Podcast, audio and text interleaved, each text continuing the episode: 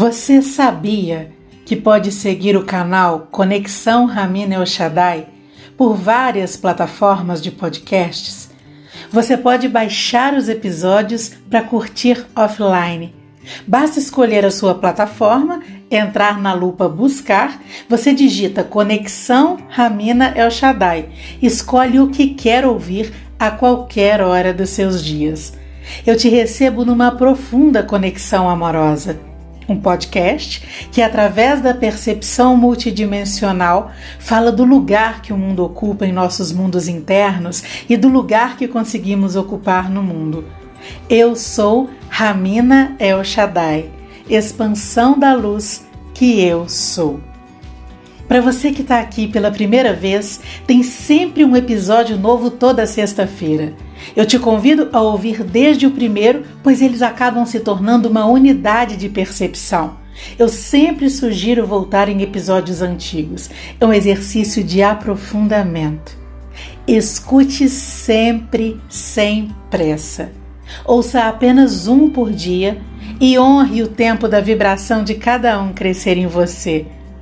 Este não é um espaço de entretenimento é um espaço de conexão multidimensional, onde tudo se faz a partir do nosso coração expandindo luz para reconhecer o amor presente em tudo que acontecer. Você não precisa entender o que você ouve, só precisa deixar fluir. Aos poucos você vai se percebendo em maior profundidade em cada mensagem que tocar você. Eu te convido também a me seguir no Instagram Ramina El e nas demais redes que eu utilizo. Compartilhe essas mensagens em suas redes e nos grupos de mensagens. Vamos expandir as vibrações elevadas das percepções multidimensionais pelo mundo.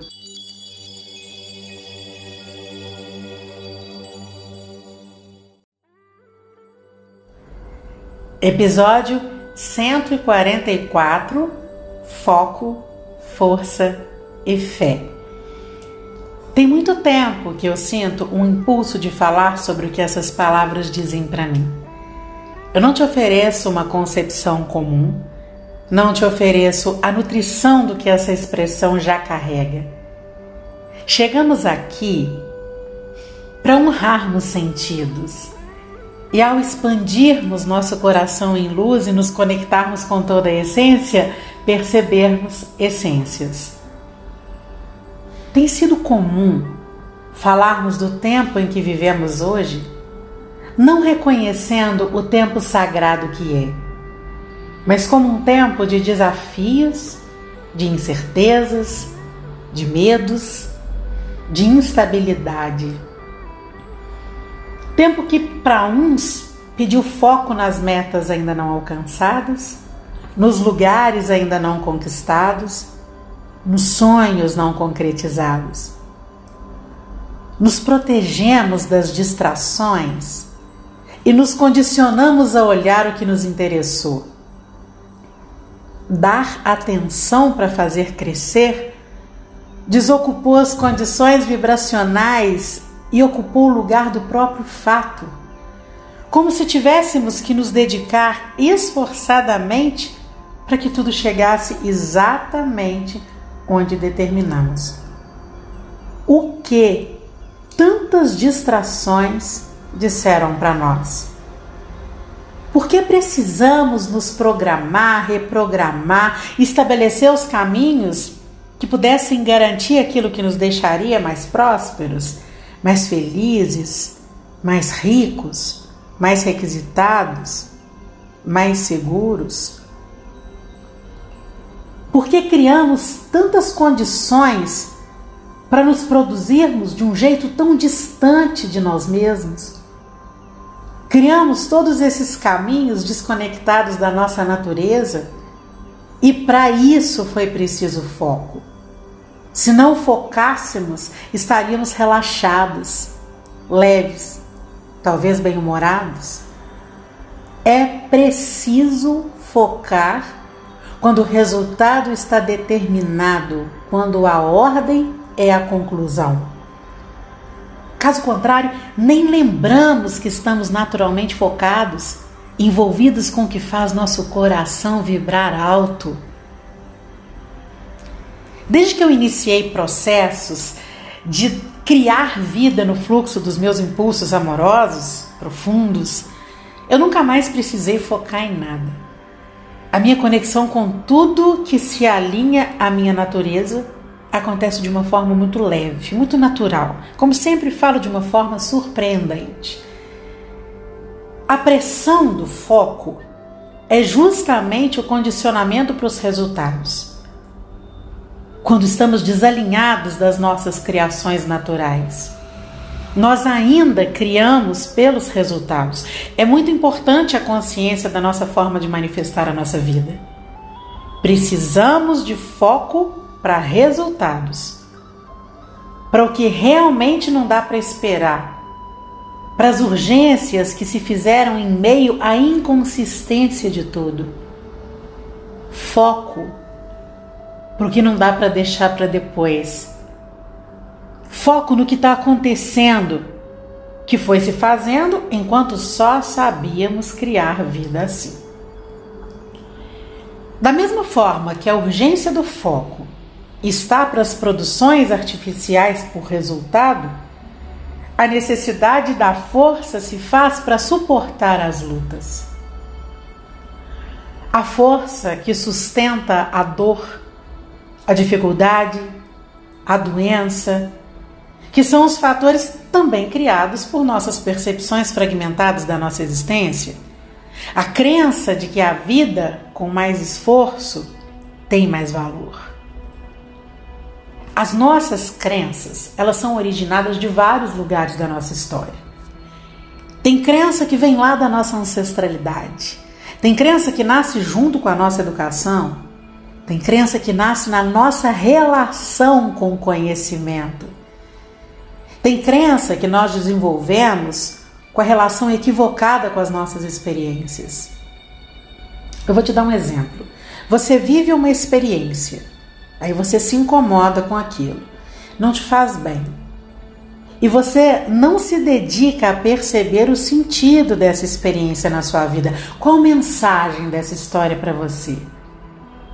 E se isso te incomodou, te machucou, com certeza essa história começou lá atrás. Foi só um instrumento para você perceber os padrões inconscientes de produção de vida que você tem utilizado nas suas relações. Bom, nada disso aconteceu. Aí daqui a pouco você vive uma outra situação bem parecida. E aí também não acolhe o sentido disso. O que, que vai acontecer? Você vai passar a acreditar que esse tipo de situação não faz bem. E você começa a se proteger disso. Eu não quero viver isso porque isso não é bom.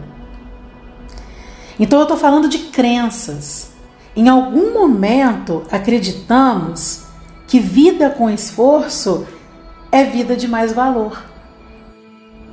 Quanto mais esforço, mais força você precisa.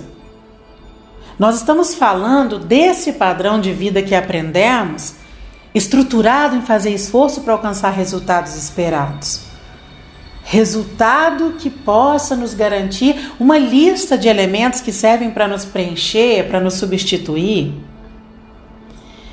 Eu aprendi a conhecer uma outra força, bem leve. Olha que interessante. A força do esforço quer sempre nos tirar de onde nós estamos.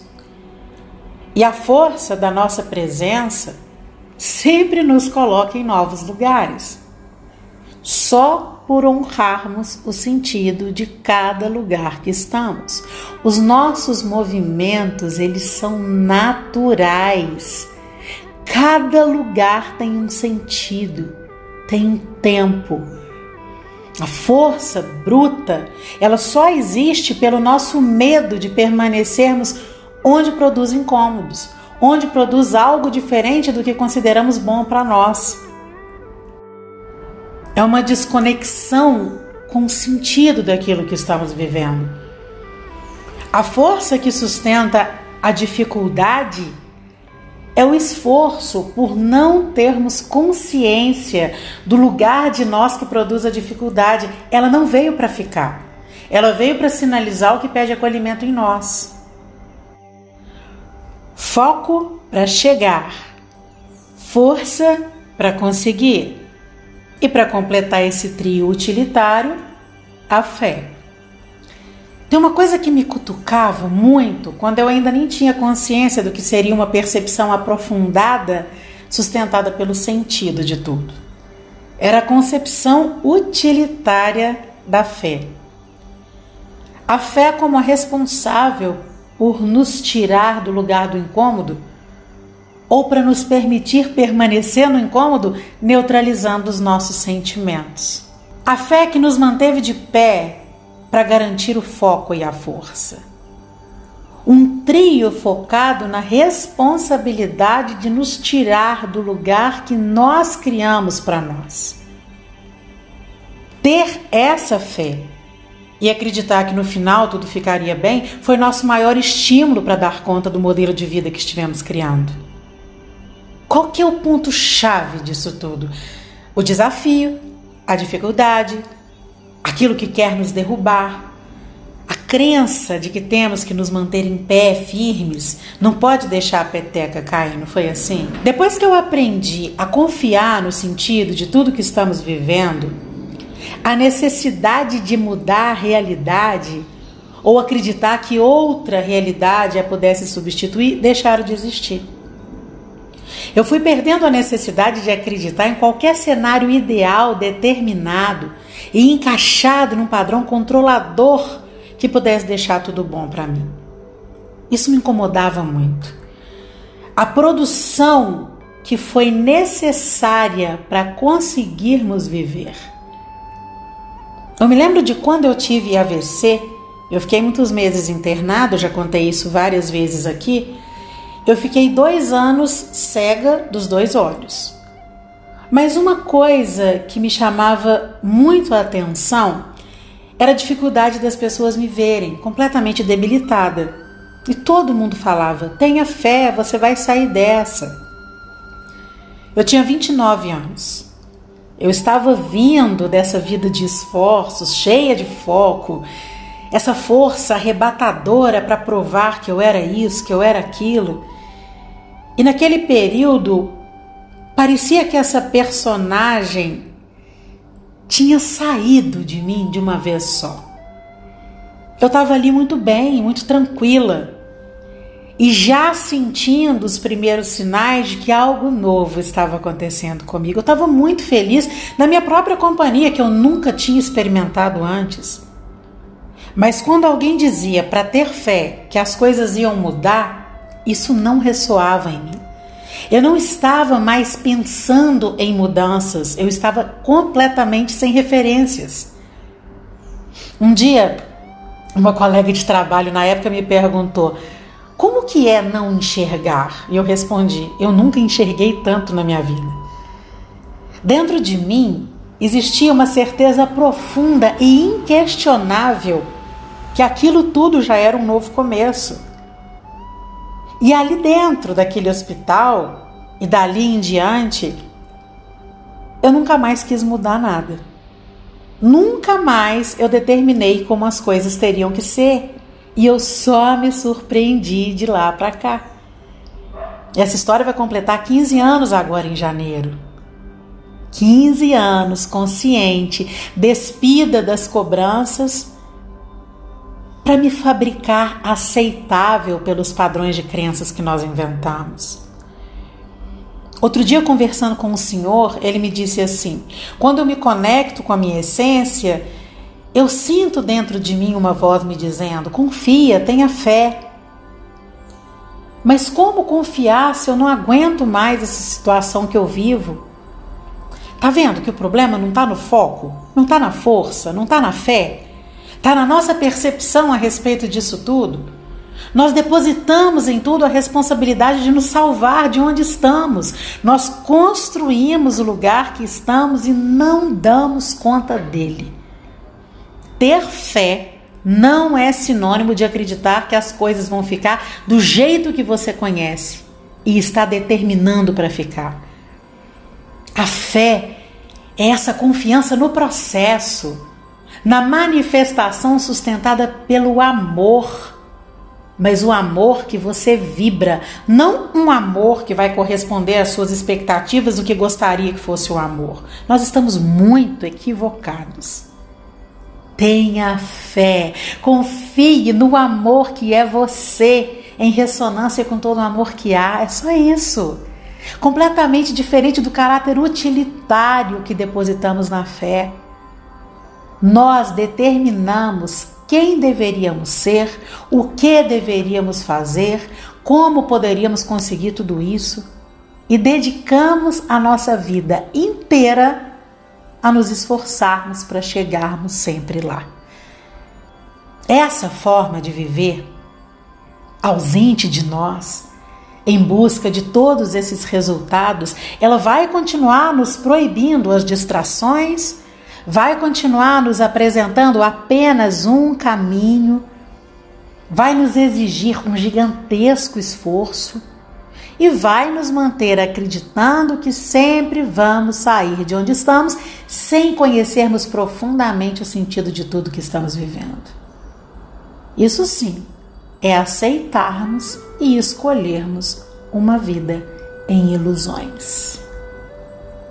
Eu entrego esse agora que vibra a nossa existência em unidade e eu envio a você a vibração desse amor que eu reconheço em mim. Perceba um intenso abraço.